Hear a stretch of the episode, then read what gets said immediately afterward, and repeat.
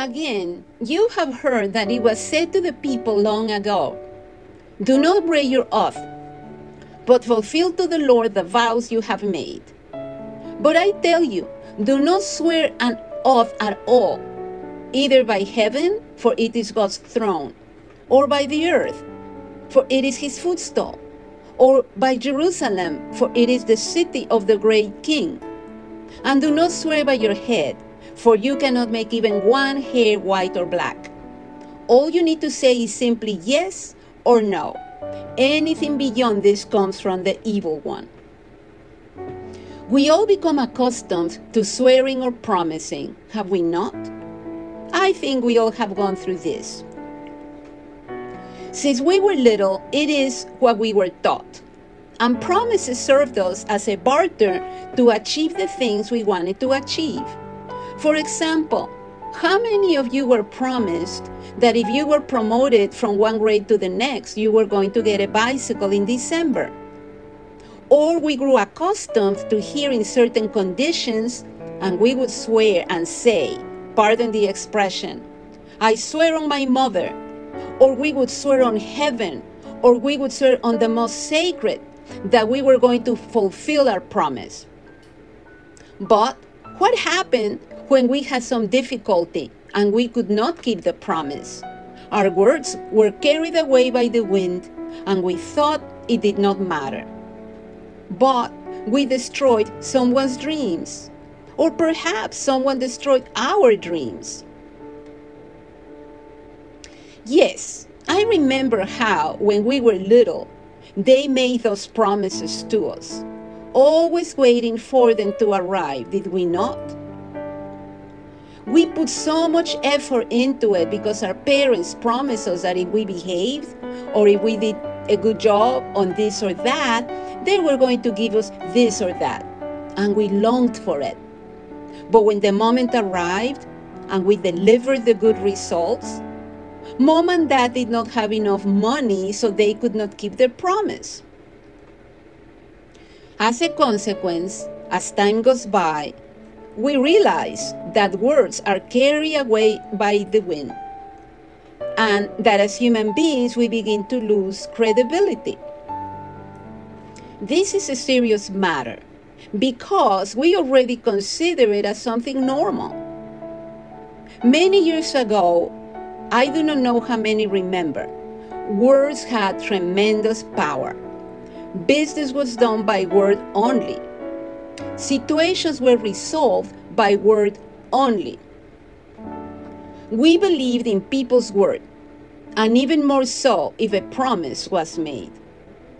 That promise was fulfilled because our word had to be kept. It is sad today that words are on their way to extinction. What we simply do is promise in order to receive because we have the wrong motivation. We promise because we want to receive something in return. And we think that if we do not promise, we will not receive it. We promise, although we might not know how we are going to keep the promise later. It is like the person who says, Lend me a certain amount of money. I will pay you back next week. Without being sure, without knowing if he will have the money next week to pay it back. But he is so much into debt that he will need to find another person the following week to borrow money from to pay back the first person. He will tell the second person he will pay him back the following week without being able to do so. And this is the way we spend our life making promises without fulfilling them. And what about with God? Do we get accustomed to promise things to God because we consider we need to promise him something as a guarantee that he will give us an answer or heal us or heal us or perform a miracle? I ask, when did we learn this? At what point did we understand that God needs our promises in order to respond to us if His grace and His love are sufficient? A person calling out with the right motivation A prayer of someone in need is what God listens to. A willing heart, a heart that speaks the truth, is what moves God's heart and brings the right answer at the right time. God does not need any promises. Pastor, where does it say that?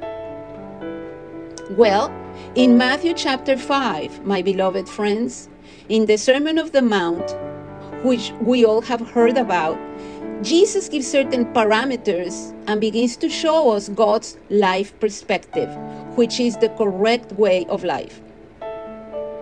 And there, he begins teaching us. He tells us to be wary of oaths because when you give your word, it is important for God. Do you know why? Because God is our example. He promises, and what He promises, He delivers. God's promises are yes and amen.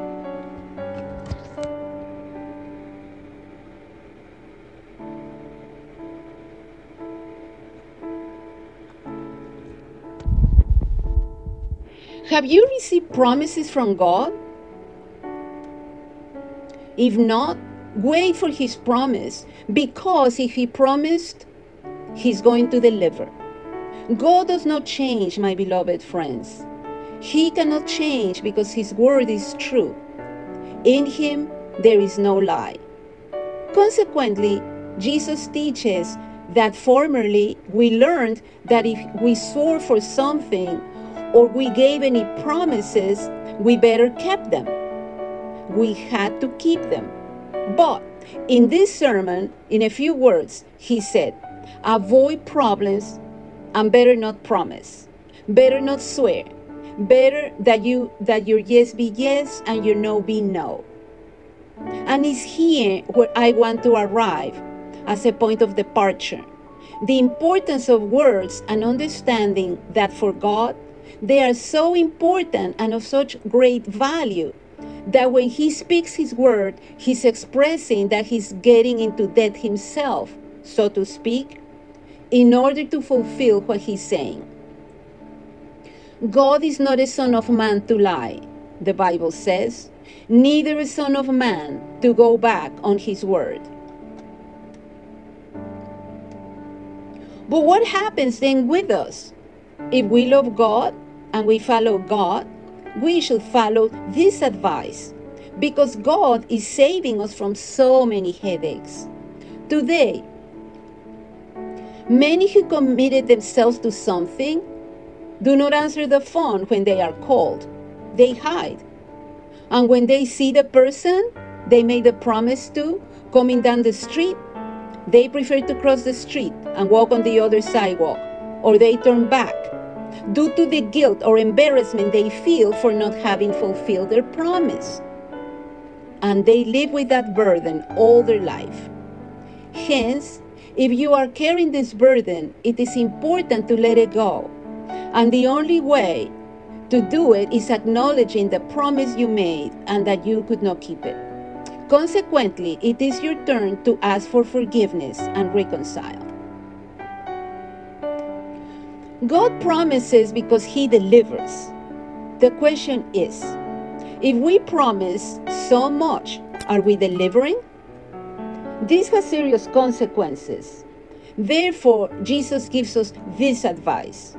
Believe me, if it were not important, Jesus would not talk about this in the Bible. He would have simply let it go.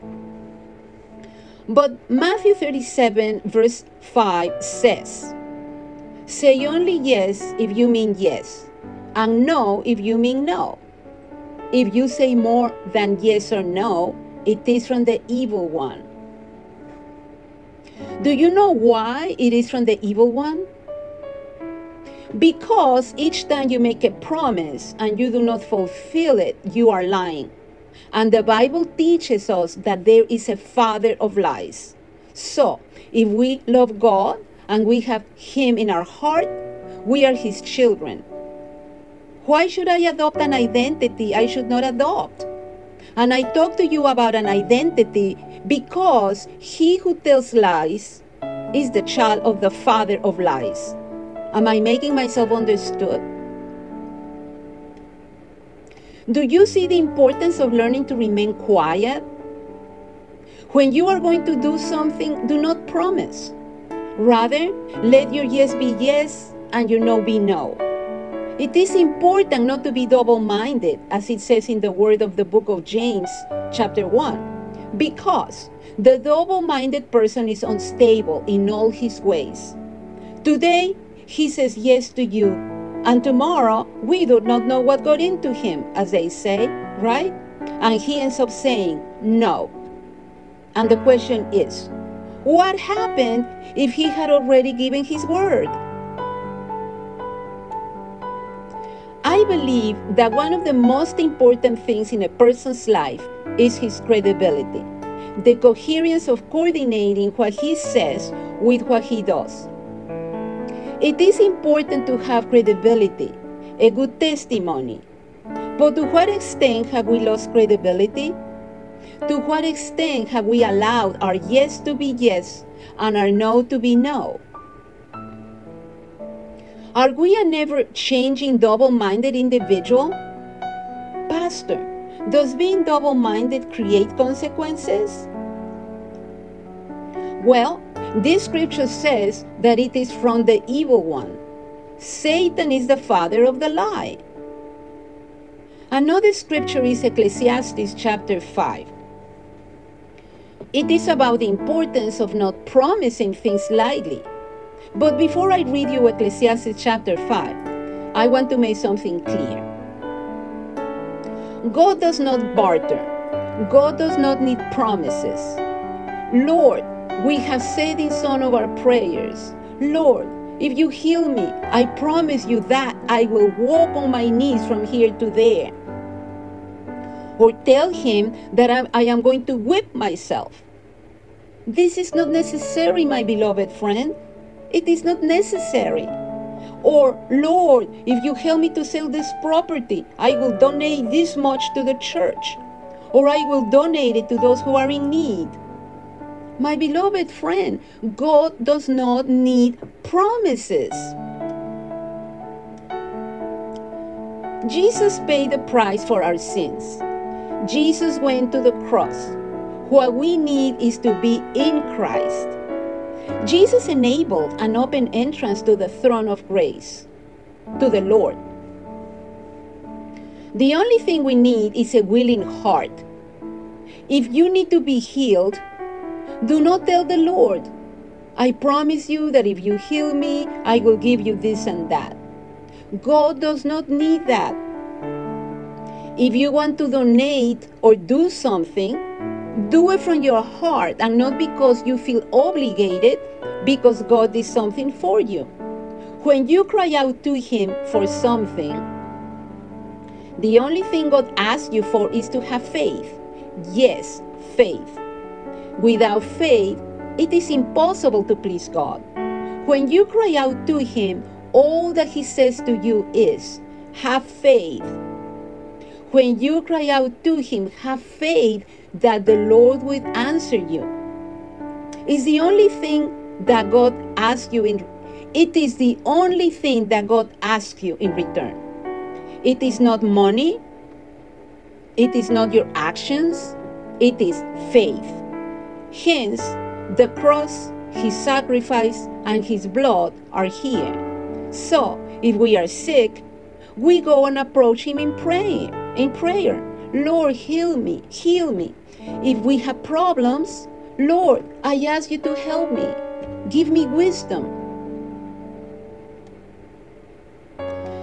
The Father is there, always willing to answer your prayer, but you do not have to offer anything.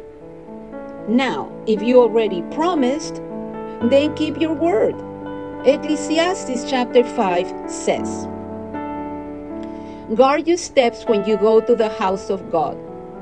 Go near to listen rather, rather than to offer the sacrifice of fools. Look how Solomon refers to it the sacrifice of the fools, which means to talk or promise lightly, who do not know that they do wrong, he continues. Do not be quick with your mouth Neither let your heart rush to, prof- to profess words before God. In other words, if you answer me, if you help me, Lord, I promise you this or that. It says, Do not rush to promise because God is in heaven and you in earth. Therefore, let your words be few. When God promises, Ecclesiastes chapter 5 4 says, When you make a vow to God, do not delay to fulfill it. He has no pleasure in fools. Fulfill your vow. And in verse 5, Solomon agrees with what Jesus said, or Jesus agrees with Solomon said. It is better not to make a vow than to make one and not fulfill it. Do not let your mouth lead you into sin, and do not protest to the temple messenger, My vow was a mistake. See, it is better not to make a promise than to make a promise and do not keep it. Because each promise you had made and did not keep, it will be an argument that the enemy will use against you.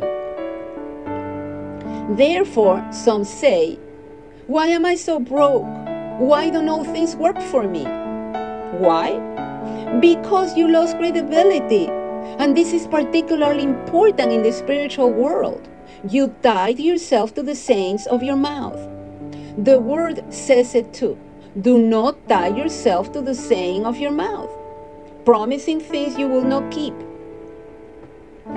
It is better to ask for something, and if it is in your heart, give something after you receive it. It is better to keep quiet, and when the moment arrives, you extend your hands to give because you can do it, and you had not entangled yourself, tied yourself to the sayings of your mouth. Always remember this, my friend. It looks like something simple, but perhaps it will say it will save you many headaches. Remember that there will always be arguments that Satan will want to use that, that Satan will want to use against us. And one of them is unfulfilled promises. Father, I thank you for your word. Today, I add myself to all who are receiving this word. And Lord, I know we all go through this. We promise something and we do not come through. Forgive us, forgive us, Lord. We ask your forgiveness from our heart so you can make a clean slate and give us wisdom and self control that we may not be double minded, that we may have prudence not to be quick to speak because many times we have tied ourselves to the sayings of our mouth. Help us, Lord. May our yes be yes and our no be no, and understand that there is wisdom in this. And in doing so, we will have your backing too. In the name of Jesus, I also ask you that we may understand that there is nothing that we can promise you. You are the owner of everything the only thing you want is faith and obedience to you. Help us, Lord, in the name of Jesus. Amen and amen. This was a translation of a devotional delivered by your pastor and friend Elias Hoyos. He reminds he reminds you, may your yes be yes and your no be no.